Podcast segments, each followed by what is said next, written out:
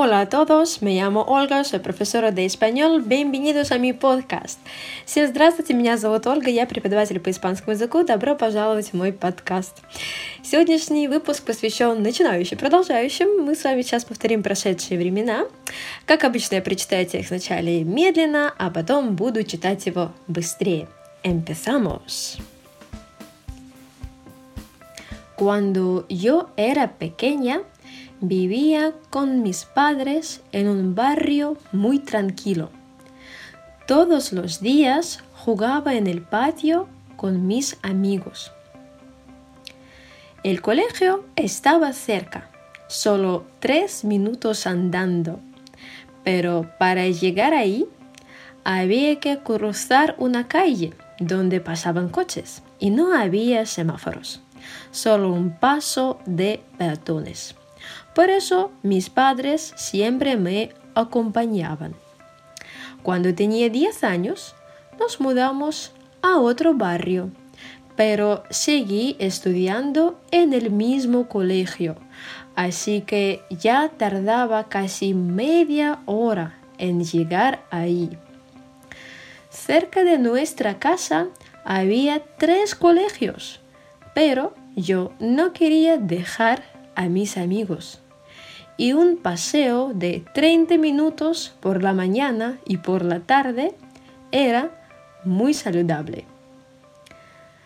Pero casi siempre llegaba unos 5 o 10 minutos tarde. Cuando volvía del colegio, a veces pasaba por la casa de mi abuela. Mi abuela no tenía teléfono así que yo no podía avisarla de mi visita. Y para ella eso siempre era una sorpresa. Pero siempre se alegraba de verme, me daba de comer, hablaba conmigo, yo podía hacer mis deberes, descansar un poco o jugar.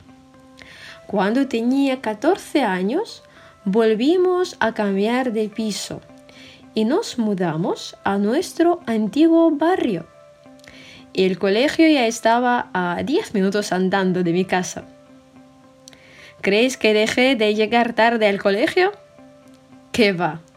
Era imposible salir de casa a tiempo. Хорошо, а теперь то же самое, но уже быстрее. Cuando yo era pequeña vivía con mis padres en un barrio muy tranquilo. Todos los días jugaba en el patio con mis amigos. El colegio estaba cerca, solo tres minutos andando. Pero para llegar ahí había que cruzar una calle donde pasaban coches y no había semáforos, solo un paso de peatones. Por eso mis padres siempre me acompañaban. Cuando tenía 10 años nos mudamos a otro barrio, pero seguía estudiando en el mismo colegio, así que ya tardaba casi media hora en llegar ahí.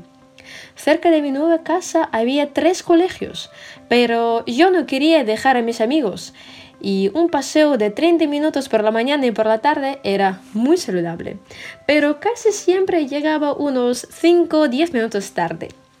Cuando volvía del colegio a veces pasaba por la casa de mi abuela.